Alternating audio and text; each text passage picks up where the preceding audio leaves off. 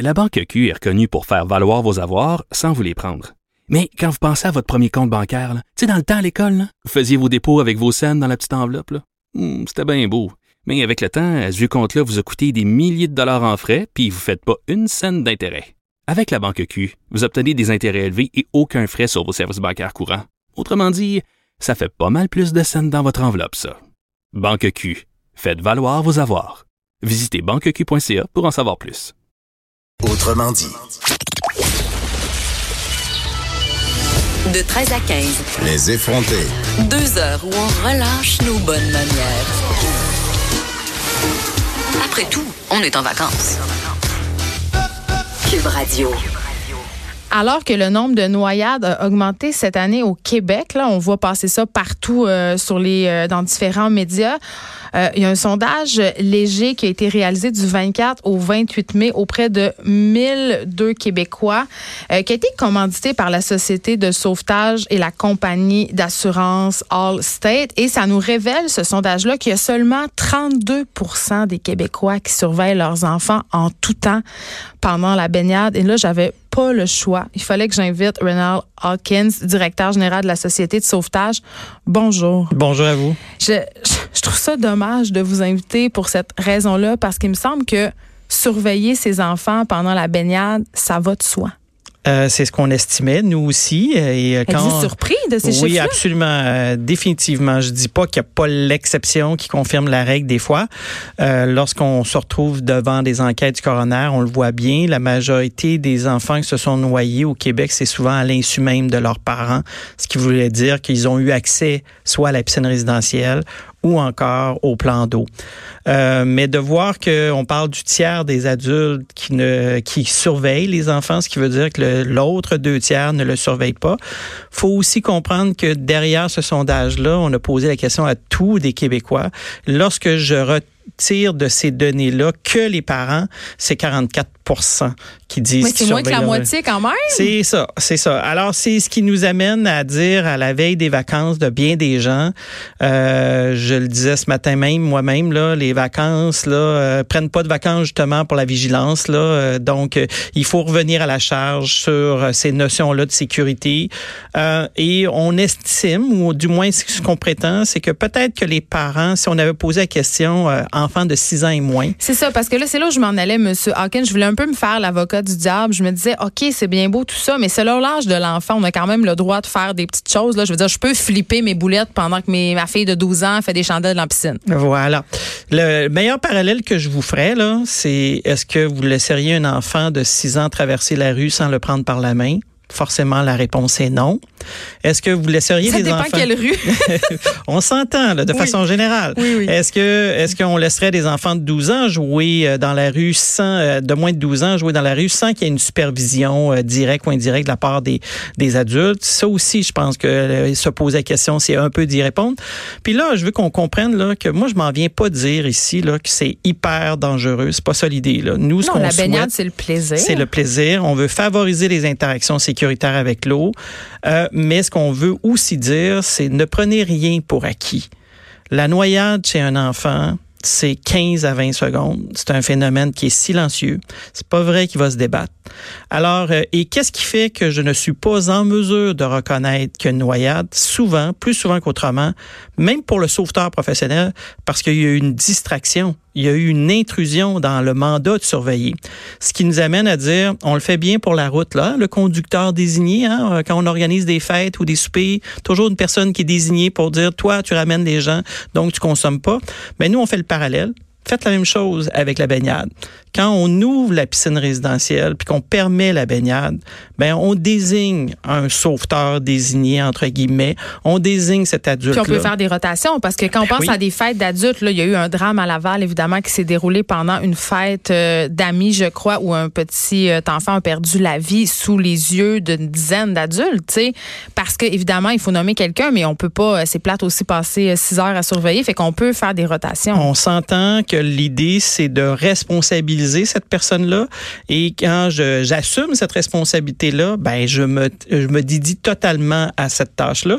Et si c'était un non-nageur, l'enfant en question, je dirais, ben c'est un peu comme le traverser la rue. On le prend par la main, donc dans l'eau. On descend dans l'eau avec l'enfant, même s'il y a sa flotte, même s'il y a son dispositif de flottaison, parce que justement, je vous dis, on n'a pas le temps de faire autre chose. 15 à 20 secondes, c'est peut-être long quand je la calcule, mais dans la vie de tous les jours, c'est très rapide. Vous avez fait allusion au dispositif de flottaison, M. Hawkins, puis évidemment, comme maman euh, de trois enfants, j'ai l'impression quand je vais euh, beaucoup dans les, les pâtes aux joueurs ou les piscines de la ville de Montréal, euh, qu'il y a beaucoup de personnes qui se fient euh, soit au sauveteur en place sur la chaise ou au dispositif de flottaison, parce qu'on a l'impression que nos enfants, quand ils sont accoutrés avec ces dispositifs-là, ils sont en sécurité. Ben, je vous dirais que c'est, ça le dit même là, ces dispositifs-là, c'est des aides à la natation. C'est Donc, dessus. oui, donc c'est pour justement aider à l'enfant à développer ses habiletés euh, motrices euh, aquatiques là, euh, et de, de faire aller davantage ses jambes, de faire aller davantage ses bras, de flotter. Et c'est pour ça que je dois être à, à portée de la main de cet Fait enfant. qu'on lit pas son livre sur le bord, là. Non, on joue pas plus avec son téléphone, même sur le bord de sa Ça, piscine c'est un problème? Est-ce que ça a changé la donne? Est-ce que vous voyez un- une modification des comportements des parents depuis l'avènement des téléphones intelligents au niveau de la vigilance? Ben oui, c'est c'est bon. euh, on n'a pas encore mis le doigt sur plusieurs enquêtes là qui nous le démontrent là, mais notre perception. Puis écoutez, je suis moi-même, euh, je l'utilise le téléphone intelligent, euh, donc euh, euh, et euh, cette source de distraction là, le petit message texte qui vient de rentrer, euh, le courriel qui vient de rentrer. euh, fait en sorte que euh, durant ce temps-là, je ne regarde pas, j'ai pas ce coup d'œil-là vers mon enfant. Pourtant, Et- ils sont interdits dans les piscines publiques et les joueurs. Oui, parce que c'est pas autant pour la source de distraction que de l'utilisation qu'on pourrait La faire en prenant photos. prise de photos. Hein? On se comprend bien aussi de ce côté-là. Euh, alors c'est pour ça que nous, ce petit rappel à l'ordre, à l'ordre à la veille des vacances que Allstate nous a permis de pouvoir diffuser, euh, fait en sorte qu'on dit, ben c'est peut-être le moment propice là pour rappeler aux gens qu'il est temps de désigner cet adulte-là responsable. Puis des fois, ça peut être le moniteur de camp de jour, on s'entend, euh, le moniteur Parce de qu'il y en camp arrive d'été. des accidents oui. aussi au camp de jour. Euh, l'adulte responsable et ne prenez pas pour acquis que quelqu'un d'autre le fait à votre place tant longtemps que vous l'aurez pas désigné. Euh, vous savez, je pourrais vous en conter des histoires où j'ai rencontré de magnifiques parents extraordinaires et les deux se retrouvent l'un en face de l'autre en pensant que l'enfant était avec l'autre. Et quand ça, ça arrive, leur premier réflexe, ça a été de regarder la piscine. Puis malheureusement, l'enfant en question était dans le fond de l'eau. Qu'il faut toujours s'assurer avec qui l'enfant se trouve quand la piscine familiale est accessible. Voilà. Quand elle est accessible puis qu'on l'ouvre pour la baignade, on assume notre mandat de surveillance. Si on doit quitter l'enceinte, vaut mieux dire aux enfants, on arrête. Puis je reviens à la rue. On éduque nos enfants. Tu peux pas aller traverser la rue sans maman, papa. C'est la même chose avec un plan d'eau. Puis les fameux- aller te baigner les- sans la présence de maman ou papa. Les fameux, oui, puis ça, c'est vraiment un travail qu'on doit faire. Puis euh, rendre les cours de, natation obligatoires à partir de l'âge d'un an, qu'est-ce que vous en pensez? Ben là, l'association pédiatrique américaine euh, a déjà émis cette opinion-là en disant que dès l'âge d'un an, l'enfant pourrait suivre des cours de natation. Alors, je vais me fier aux spécialistes pédiatriques de ce côté-là. Euh, moi, je peux vous dire, je suis papa de deux grandes filles maintenant, mais dès le jeune âge, j'étais dans l'eau avec mes filles. Ils apprenaient à flotter sur le dos, à respirer, à se déplacer. Et je peux vous dire qu'ils ont appris très, très, très vite à nager, justement, avec toutes les consignes de sécurité qui y allaient avec, parce que, ju- justement, le cas où euh, j'ai ma source de distraction, il fallait au moins que mes enfants soient capables de réagir correctement. Et Rinald Hawkins, on apprenait quand même que la majorité des noyades ne se produisent pas quand même dans les piscines Ben euh, familiales. Ça se déroule en eau douce dans les lacs et, et- et les rivières du Québec. Pourquoi? Euh, pour plusieurs raisons. La proximité de ces plans d'eau-là, l'attraction que les rivières nous amènent. hein. Euh, Au Québec, là, on a un petit côté exotique par rapport à la rivière. On trouve ça beau. Il y a tout l'aménagement. Oui, ça l'est aussi. Là. Euh, tout l'aménagement qu'on fait maintenant le long des cours d'eau au Québec. Là, hein. on veut se réapproprier les berges. Ça, c'est clair. Euh, et euh, il y a définitivement une méconnaissance de les forces de la rivière. Euh, quatre fois sur dix, les noyades arrivent en rivière au Québec. Québec comparativement à moins de trois fois sur dix dans le reste du Canada. Dans le reste du Canada, c'est plus les lacs qui causent principalement euh, les noyades, tandis que nous, ça arrive en deuxième lieu. Euh, les piscines, c'est de l'ordre d'environ 10-12% euh, annuellement chez nous, principalement euh, la piscine résidentielle. Lorsqu'on parle de piscine, les lieux de baignade où il y a de la présence de surveillance sauveteur, c'est moins de 1% Alors, le débit d'eau dans les rivières, cette année, ça fait pas exception. Hein. On a eu beaucoup de Beaucoup de neige. pluie, Beaucoup de euh, pluie, ouais. les courants. Euh, on prend pour acquis qu'on s'est baigné dans cette rivière-là la semaine dernière, mais c'est plus la Ça même. change beaucoup les rivières. Elle, est continuellement en changement. Euh, dans l'étude euh, dont il est question ici, on a parlé beaucoup des enfants, mais l'actualité des dernières semaines, il y a eu plusieurs adultes qui se sont noyés. Est-ce qu'on devrait surveiller les adultes aussi? Ouais, c'est une bonne question. Euh, euh, je pense que ça fait partie de la responsabilité que nous avons en tant qu'adultes d'assumer sa propre sécurité. Mais il y a une chose qui est sûre, c'est que peu importe l'âge, ne jamais se baigner seul. mais ouais, mais C'est arrivé là encore cette année. J'ai envie qu'on se parle d'alcool, moi. Quatre fois sur dix, on a consommé de l'alcool, euh, particulièrement lorsqu'on est à bord d'une embarcation. Et là, euh, les, observa- les observations qu'on fait, nous, à Société de sauvetage, c'est que euh, lorsque je prends un verre sur l'eau, OK, à cause de la déshydratation, hein, il fait soleil, il fait beau, euh, l'alcool est absorbé plus rapidement. Puis juste que dire je- que la bière, ça hydrate pas. ben, Juste c'est- dire ça. ju- ben, en plus, c'est un effet diurétique. Alors, tout ça pour dire que euh, l'alcool se fait, euh, l'absorption de l'alcool se fait plus rapidement. Donc, avec le clapotis des vagues de l'embarcation, ben, on dit que c'est à peu près l'équivalent que si vous n'aviez pris trois sur la terre ferme. Alors, est-ce que vous avez Autant toujours le, oui, autant que ça. Est-ce que vous avez toujours, l'équivalent de l'avion. Est-ce que vous avez toujours le sens de discernement après avoir bu trois bières ou trois verres de vin? On commence à avoir euh, ce qu'on appelle l'expression avoir un bon feeling, on a du fun. Et on est plus malheureusement, téméraire aussi. ben ouais, voilà. OK, c'est ce qui fait que des fois on décide qu'on plonge dans la partie peu profonde de la piscine. Où il y a des gens qui euh, évaluent à la hausse leur capacité de nageur. Définitivement. Et euh, les gars, je dois le dire, Oh, je l'ai oh. dit, c'est un effet diurétique. Les gars, qu'est-ce qu'on fait? On se lève debout, puis on prétend que le lac ou la rivière devient l'urinoir. Et là, il arrive quoi? Un petit mouvement. Oups, une perte d'équilibre. Je me retrouve par-dessus bord. Ma flotte est restée à bord parce que je l'ai pas mis, naturellement. Ça, là, tout le monde fait ça. Là. Même moi, là, mes parents ont un gros bateau sur le lac Saint-Jean, puis souvent, je suis sur ma veste de sauvetage. Mais plus maintenant, plus maintenant que j'ai été sensibilisée, je la porte et je peux montrer l'exemple à mes enfants. Mais on voit ça régulièrement, là, les plaisanciers qui ont une veste de sauvetage à bord. Mais a une collision ou si on tombe, voilà. fini. Voilà, parce que, euh, vous savez, le parallèle que je fais, c'est l'accident de la route. Quand vous avez un, un accident de la route, il y a un état de choc. C'est clair, c'est prouvé. C'est la même chose lorsque vous tombez de façon involontaire dans l'eau, il y a un état de choc. Cet état de choc-là peut vous amener à faire de l'hyperventilation, 15 à 20 secondes, des fois causé par l'eau froide, mais aussi par l'état de choc. 15 à 20 secondes, je pourrais peut-être aussi m'amener une inconscience, pas de veste de flottaison. L'inconscience, ça se fait où? En dessous de l'eau. C'est ce qui fait qu'on a la noyade. Puis on Pour voit de plus en plus des gens qui meurent en tentant de sauver d'autres Oui, personnes. Oui, oui, ça c'est clair. Et d'ailleurs, ça fait partie des nouvelles mesures que l'Organisation mondiale de la santé ont mis de l'avant en publiant en 2014 leur rapport mondial. C'est qu'ils disaient faut aussi apprendre à sauver. OK, pas juste à se sauver soi-même puis à- ayant les bons bons comportements parce qu'on est en train de se rendre compte dans certains États membres que le taux de noyade chez les gens qui font des tentatives de sauvetage augmente là aussi.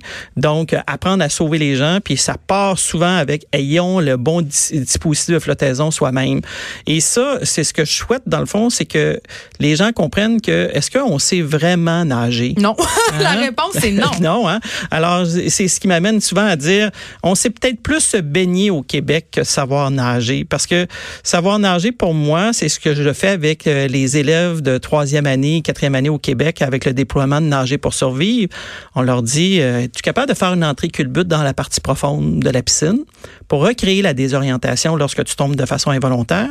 Es-tu capable de te maintenir à la surface pendant 60 secondes, hein, sur place, là? Prendre le contrôle de ta respiration, puis regarder l'endroit où tu pourrais t'en aller. Puis encore là, ils l'anticipent, ils le savent que ça va arriver. Oui, là. oui. Puis est-ce que finalement, tu es capable de nager 50 mètres, deux longueurs d'une piscine de 25 mètres? Un enfant sur deux réussit ce que je viens de vous dire.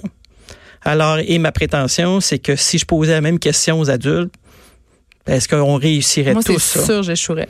Alors, c'est ça euh, pour moi, savoir nager dans un état de survie. On s'entend, là, c'est pas la technique de nage là, que je cherche, là, c'est dans un état de survie. C'est pour ça, d'ailleurs, que le ministère euh, accepte de faire le déploiement de nager pour survivre au Québec euh, et qu'on souhaite justement la poursuite de ce programme-là euh, pour les prochaines années parce que l'objectif que nous avons, nous nous avons une excellente marraine d'honneur qui s'appelle Sylvie Bernier, notre championne olympique, qui prône cette approche-là que les 94 000 élèves de troisième année devraient tous faire nager pour survivre euh, à, à l'intérieur du cursus Je suis scolaire. complètement d'accord. Ça devrait être obligatoire. Et là, Rénal Hawkins, vous avez fait euh, allusion aux vestes de flottaison.